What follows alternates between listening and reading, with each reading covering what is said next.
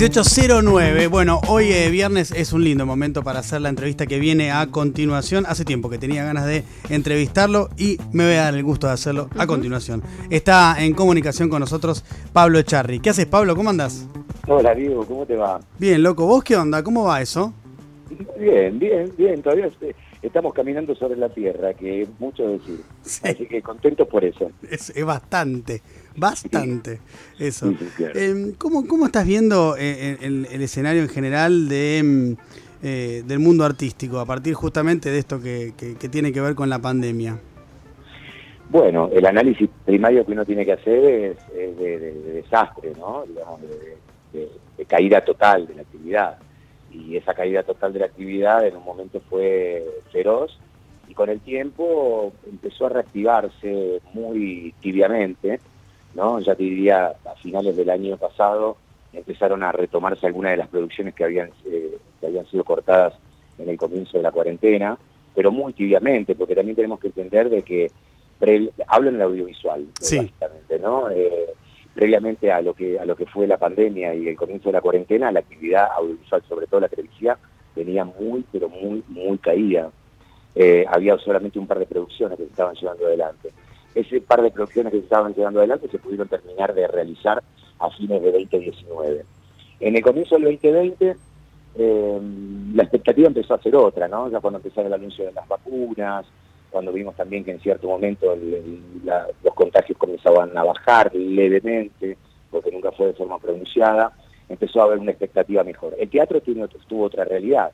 El teatro comenzó a, ver un poco la luz, pero con un 30% de aforo a fines del año pasado, eh, y de ese del 30% de aforo pasó al 50%, pero también con una timidez del público muy grande, más que timidez, diría, de un miedo bastante particular, ¿no? De ir a encerrarse un teatro, más allá de que las, las medidas son muy seguras y los teatros hoy, hoy por los protocolos que se están llevando adelante son muy seguros. Así que la actividad volvió muy, muy, eh, casi imperceptiblemente, pero lo que hay hacia adelante es una expectativa buena, mm, primero, obviamente, eh, vacuna mediante y, caída de contagios mediante, pero con algunos anuncios que se vienen, sobre todo en, materia en materia audiovisual, que, pueden llegar a reactivar mucho la actividad, ¿no? Digamos que pueden llegar a, darle un espaldarazo, eh, pero ya te digo, más allá de la pandemia, sino teniendo en cuenta la sequía y la, la, casi este, nula producción que había antes del comienzo de la, de la pandemia. Así que eso está trayendo bastante ilusión. De todas formas, estamos todos haciendo la plancha, Diego. Claro. Eh, estamos todos haciendo la plancha nosotros en nuestro caso, digamos, bastante privilegiados, eh, porque tenemos una casa generosa, digamos, porque no tenemos que salir a, correr o a buscar eh, para cubrir las necesidades más básicas, pero bueno, si lo extiendo hacia lo que es la realidad del resto de los actores, las actrices o el sector de la cultura, hay mucha gente que está en una situación crítica. Ahora, eh, la, la, irrupción de las, de las plataformas, eh, eh, ¿es algo beneficioso para, eh, para el, universo artístico en general? Digo, ¿genera, genera más trabajo? La llegada de las plataformas es, es una maravillosa noticia para el nuevo paradigma de, ver televisión, en no solamente televisión, sino cine en el mundo, ¿no? Es como un poco que el futuro ha, llegado hace un tiempo y esta es la nueva predisposición. Eh, en la Argentina, mm, digamos, no le, no, hasta ahora, por eso te voy a contar algo que va a suceder la semana que viene, hasta ahora no se habían generado eh, políticas eh, públicas que pudieran aprovechar esa, esa nueva manera de producir a un alto estándar, a un alto nivel de producción, como producen las, las plataformas como Netflix, Amazon o los grandes canales y grandes casas productoras como HBO, como, como TNT. Digamos, hay, en el mundo hay unos 100 países que hoy cuentan con, reglas, con, herramientas, con eh, políticas audiovisuales que impulsan, que, favorecen de alguna forma, eh, digamos, atraen las inversiones de las grandes casas productoras, por supuesto otorgándoles beneficios, distintos tipos de beneficios para poder, para digamos, para que desembarquen en el país. Nosotros hasta, hasta este año no, no habíamos podido ponerle el cascabel a Yato, pero va a haber el lunes un anuncio en, el Centro Cultural Kirchner, donde se va a presentar contenidos argentinos, que es una, que no es ni, que ni más ni menos que la reglamentación específica para el sector de la Ley de Economía del Conocimiento, que se promulgó casi al final del año pasado, ¿no? donde por primera vez nos han colocado el sector audiovisual eh, de producción y postproducción en formato digital. Entonces se larga lo que es el, esquema de fomento específico, con beneficios y con atractivos muy importantes para estas grandes empresas para que vengan a coproducir a la Argentina. Hasta este momento venían muy tímidamente, veíamos que por aquí tal vez Netflix tenía una o dos producciones, HBO había una o dos más, digamos, y, las, y algunas otras señales que también tenían eh, pocas producciones. Ahora esta, este anuncio seguramente va a traer la posibilidad de duplicar o triplicar o tal vez cuatriplicar esa incidencia en coproducción de las grandes casas productoras con las, con las productoras argentinas. Y eso es una enorme noticia. Primero porque genera trabajo de calidad, eh, después porque eh, pone a la Argentina en, la, eh, en el pelotón de, digamos, de, producción de alto estándar de inversión y porque eso nos coloca una vez, nos coloca un poco también en el, digamos, en el, camino del mundo a la hora de producción y también en, materia de, recaudación fiscal, ¿no? O sea, eh, en lo que es el, aporte de PBI, digamos, cuando las grandes empresas vienen, invierten sus dólares en Argentina, dan una ingresa, un ingreso de divisas importante para, para el país y, bueno, y eso es lo que muchos de nosotros lo que estamos trabajando, yo a través de SAGAI, a través de la multisectorial, para hacer entender que la cultura, por supuesto, es un bien eh, preciado y, el, acceso democrático a la cultura es algo que debe ser asegurado, pero también la cultura es un, es un motor importante de la, de la, de la economía. Y este, este anuncio que va a haber el lunes y algunos anuncios más que se van a venir seguramente en el tiempo que corren, eh, nos hace pensar a nosotros que trabajamos en esto que, vamos a estar en la antesala del nacimiento, te diría, de lo que es la industria la, la, industria audiovisual argentina. Porque hasta ahora hablábamos de un, sector muy fuerte cinematográfico, por una ley muy buena eh, en, lo que es en el cine, que ha producido cantidad de películas y calidad de directores, actores, guionistas y demás que han recorrido el mundo, pero nunca se podía hablar de lo que era la industria audiovisual, porque la industria audiovisual es de la conjunción entre lo que es la televisión, la producción audiovisual de televisión y en cine. Y, hasta, y a partir de este anuncio y a partir de, este momento, eso va a empezar a suceder. ¿Y la televisión cómo la ves? Eh, ¿Te gusta lo que hay en televisión? ¿Qué, qué, qué análisis haces? La televisión fue, fue virando hacia, digamos, hacia una propuesta, eh, digamos, comercial exclusivamente, ¿no? Que oscila entre, entre los beneficios de las inversiones y las ganancias. La construcción de contenidos eh, de ficción eh, son, la producción del contenido de ficción son producciones de alto nivel de inversión. Entonces cuando no existen, digamos, eh, medidas que impulsen esa, esa forma de inversión, la televisión se va abaratando cada vez más, va invirtiendo cada vez menos, y donde antes había lugares para las ficciones, empezaron a pulular mucho más y a, y a existir eh, programas con una inversión mucho más baja que traen un rédito, eh, en la relación de lo que es la inversión, traen un rédito aceptable. Entonces, si yo te tengo que decir qué es lo que veo de televisión, yo veo que la televisión se ha degradado por la ausencia de la ficción, ¿no? O sea, lo que vemos de otra manera también lo que vemos, hoy la ficción la vemos a través de las plataformas en general, pero lo que vemos en TV abierta, vemos ficciones de, otras nacionalidades, ¿no? Las turcas han, han hecho pata ancha en los últimos años en la Argentina. Entonces, eh, la ficción siempre existió en la televisión argentina para darle prestigio, para darle, para elevarle el nivel. Cuando la ficción falta de la televisión, eh, necesariamente la, calidad o el estándar de, la televisión baja. Lo que deberíamos discutir un poco es si la televisión no va a ser, por lo menos la de aire, ¿no? No va camino a ser cada vez más eso, ¿no? Un negocio específico de una inversión acotada con una posibilidad de ganancia mayor. Eh, porque, bueno, claramente lo que se está viendo que las grandes producciones, esto, que nosotros nos estamos a ver en las plataformas y vemos eh, eh, temporadas, una, dos, tres temporadas de ocho, diez capítulos, que son todas, son diez películas, o sea, hay una inversión, y hay un, nivel artístico, una luz, calidad de luz, artística, técnica, que, que necesita, como te decía, un alto nivel de producción y de inversión. Pero no, la televisión está para mí en, una, en, un, en un nivel, te diría, desde los 25 años que hace que trabajo en esto, eh, el nivel más bajo. Crítica, ¿eh? no es una crítica. Creo que la televisión es un, es un espacio eh, donde muchos de nosotros cuando nacimos en este espacio creíamos que era un espacio de, expresión cultural. Muchas veces lo, lo, es, muchas veces lo ha sido, pero a medida que va pasando el tiempo eh, se va transformando en un hecho cada vez más comercial. Sí, claramente, y se ha deteriorado bastante en, en los últimos años.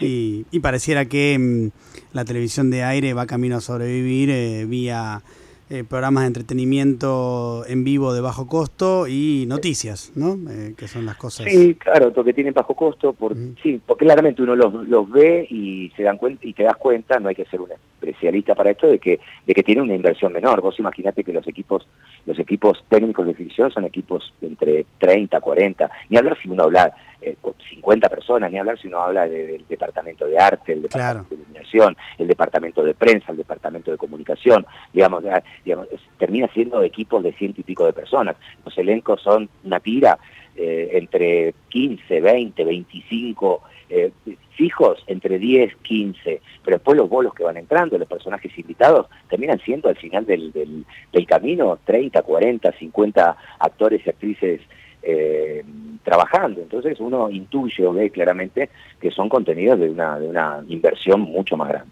Estamos hablando con eh, Pablo Charri. Pablo, ¿y, de, ¿y en televisión ves eh, programas periodísticos, por ejemplo? Si veo programas periodísticos, y sí, sí la, la, vejez me va trayendo cada vez más esa, ese, ese gusto por, por la rosca y estar enterado de, todo lo que ocurre políticamente, ¿no? O sea, eh, le, le, he aflojado mucho a la música y me ha, me ha crecido mucho el, la expectativa y el deseo de, de saber de, la actualidad, ¿no? Y la actualidad política, sobre todo, ¿no? No pienso solamente la, la, actualidad coyuntural, sino también un poco el análisis político más profundo, geopolítico, entender la política desde un lugar más universal, ¿no? Para entender un poco qué es lo que nos pasa a nosotros. Pero sí, claro, claro que sí. Tengo mis, mis favoritos, ¿no? Digamos, eh, a veces pipeo un poco eh, los que están en las antípodas de mi pensamiento para saber un poco por dónde viene la, situación, pero, pero soy claramente mucho de tratar de, de, enterarme un poco y de tener mis, mis, mis programas y mis canales. Como todos. Sí, es lo que hacemos absolutamente todos. Eh, que tenemos nuestras preferencias y que generalmente nuestras preferencias están muy vinculadas a nuestra forma de ver el mundo. ¿no? Vamos, vamos un poco a ver eso que que tenemos ganas de ver y de escuchar, ¿no? Sí, sí, pero más allá de que eso es un sesgo y a veces peligroso, ¿no? Eh, yo descubro también que hay que, hay, hay muchos tipos de periodismo, ¿no? Pero que hay un sector del periodismo que está, digamos, eh, formateado por su ideología, que le echa mucho la mano a la mentira, ¿no? Digamos, y en estos últimos tiempos que corren, eh, fuimos dándonos cuenta de que la mentira es una herramienta más de comunicación. Y yo noto que eh, por lo menos en los programas y los periodistas y los formatos que a mí más me gustan o los que yo me siento identificado, eh, no toman a la mentira como una herramienta eh, potable, una herramienta con la que se puede contar. Entonces, yo sé que me resguardo en ese tipo de programas y en ese tipo de periodistas a la hora de que puede haber un sesgo, puede haber una idea concreta y una ideología que de alguna forma marque la línea editorial, pero lo que sé que no se va a utilizar nunca es la mentira, entonces eso me deja salvo. Claro, em, por eso recurrís a esos lugares. Em, che, y, y, cómo ves la, la situación actual de, del país? ¿Qué, qué, em, qué te preocupa? Bueno, ahora me preocupa la pandemia, sí. la verdad, porque la pandemia tiene, eh, digamos, consecuencias eh, múltiples, ¿no? Eh, que tienen y que básicamente tienen que ver con lo económico. Fuera de la pandemia te diría que lo que me preocupa es lo económico claramente, digamos, comenzamos el año, eh, terminamos el año 2019 con, con un nuevo modelo político, con una expectativa para los que para los que apoyamos y para los que tenemos vemos en ese modelo político el, el desarrollo del país que nosotros queremos con una enorme expectativa. La pandemia nos atravesó e hizo que se retrasara y que se eh, recrudecieran los, los, los problemas económicos me preocupa la dificultad de la deuda que tenemos sobre las espaldas. Eh, se han visto, se ha visto ya una, exitosa reestructuración de deuda de acreedores privados que, ha traído una, buena expectativa. Se está poniendo el foco en lo, que es la reestructuración con el Fondo Monetario Internacional, que va a ser un poco el complemento de, la idea de, empezar a, gestionar hacia adelante una política de crecimiento, de, expansión, de recuperación del salario. O sea, lo veo. Lo, que, lo único que la pandemia y a veces la, oposición feroz de, lo que es el neoliberalismo en general hace que eso se retrase o que, o que muchas veces no, no puede hacer, uno no pueda ver de una forma tan efectiva. Me preocupa, me preocupa la mentira, Diego. Me preocupa la mentira como herramienta, esto que te decía antes. Me, parece que se ha banalizado y se ha naturalizado la, irrupción de la mentira como herramienta para desgastar al adversario político. Y eso eh, me preocupa porque veo que hay un sector de la población que, es absolutamente permeable a esa mentira y que casi ya no le, no le interesa qué que, es mentira y qué es verdad en la medida que le cuenten y le, digamos, le, le pinten la realidad que ellos quieren, quieren ver y quieren leer. O, pues obviamente la oposición a este modelo político es una posición muy fuerte, muy, muy poderosa, enormemente poderosa. Pero bueno, tengo mucha confianza en, tengo mucha confianza en, el peronismo, digo, eh, en el sentido de, que sé cuáles son sus preceptos, sé cuáles son sus intenciones, sé cuáles son las banderas que lleva adelante y que sé en qué no va a claudicar nunca. Entonces, más allá de los resultados positivos y, los no tanto, sé que la orientación es la, es la adecuada. Entonces, bueno, habrá que ver, creo que depende mucho de, este gobierno de, de darse la menor cantidad de tiros en el pie posible como para, como para poder eh, sostenerse y obviamente como expectativa mayor poder, eh, reelegir ¿no? en el próximo periodo. ¿Y seguís pagando eh, un precio por ser transparente en tus, en tus posiciones políticas? Siempre, siempre, mm. es algo que nunca se deja de pagar. Claro, pero, tal, tal cobrador todo el tiempo ahí, ¿no? Sí, sí, sí. sí, No, bueno, pero uno, uno cuando eh, esclarece sus posiciones políticas tiene que saber claro. eh, claramente que, de, que hay una contrapartida de esa de, la concreción de ese deseo, ¿no? porque para mí fue un deseo y fue un deseo irrefrenable, Yo, no, no fue una estrategia no, no. elaborada. En un momento te salió porque ya no lo podías contener y tenías, tenías ganas de estar así.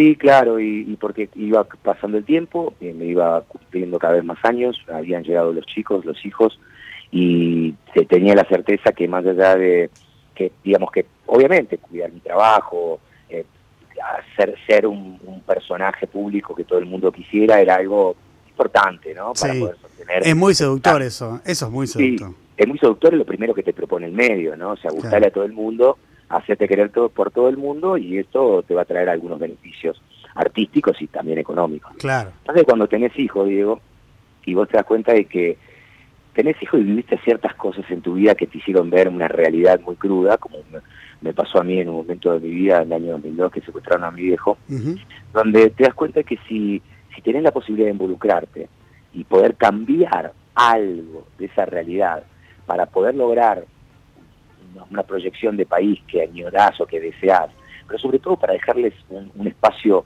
respirable y de desarrollo a tus hijos, ya no, me dis tanto las consecuencias, ¿viste? Ya, digo, para mí mi trabajo es algo muy importante, es vital, mi oficio es con el que me sostengo, con el que me he podido desarrollar a lo largo de los años, el que puedo sostener a mi familia. Ahora, creo que mi oficio está bastante por debajo, por, por lo que, por, debajo de mi rol de ciudadano, ¿no? Siento una, una responsabilidad como, como ciudadano y mucho más aún como padre. Entonces, el poder expresarme con respeto, lo que voy buscando y lo que voy pudiendo más es el discurso, Es, voy tratando de ser cada vez más objetivo, de tratar de no generar rencor en el otro, más ya que muchas veces con el solo hecho de escuchar mi voz, esa, ese rencor existe. Pero, pero trato de ser... Eh, trato de, ser cuidadoso, trato de decir lo que quiero decir, pero sin herir. Y bueno, la verdad es que eso también me va generando eh, consecuencias diferentes. Al principio era un poco más brutal a la hora de decir las cosas y ahora creo que, que si bien hay gente que, ya no, de, la que ya no soy santo de su devoción y algunos inclusive que no me volverán a contratar, sé que hay gente que está en las antípodas de mi pensamiento que tienen un respeto por, por, por, por ahí, también por, por jugarme a decir lo que siento y que creo también hay cierto respeto por hacerlo de una manera eh, respetuosa. Así que mm, nada, me parece que, voy bien.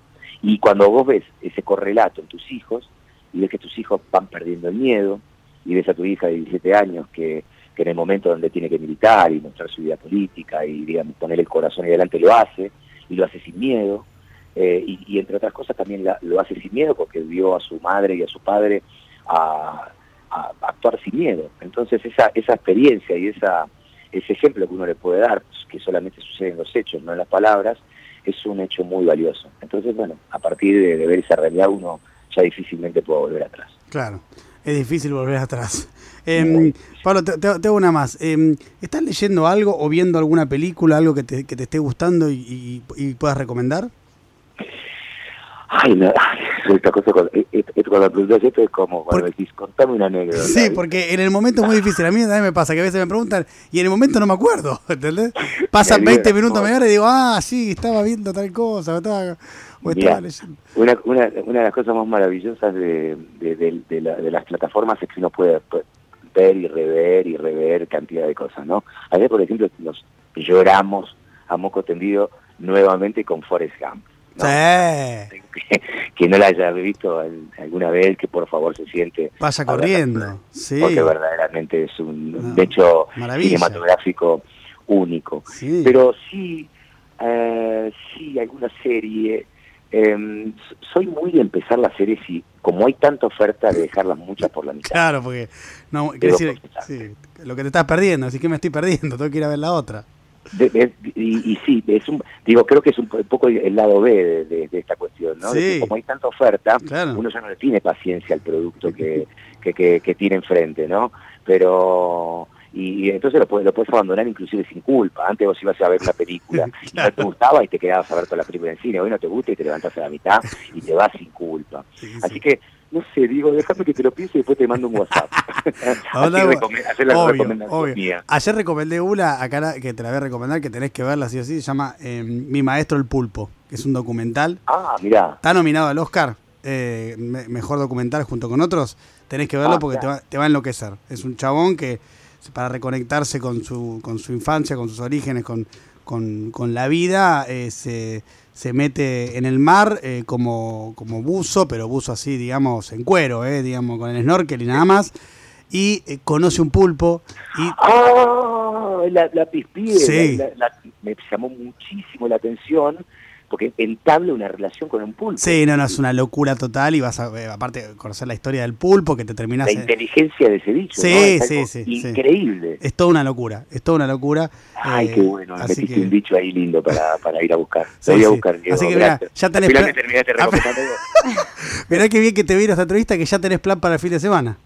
Ay, qué, qué, valioso, qué servicio que da, la verdad. ¿Sabes qué pasa? No puedo parar. La verdad que me doy cuenta que desde este medio de comunicación masiva tengo que prestar un servicio a la sociedad y espero haber cumplido. Siempre fuiste así, siempre fuiste así. Va por el mismo camino. Pablo, un placer, como siempre. Eh, gracias por la entrevista. Un abrazo muy grande. Que estés bien.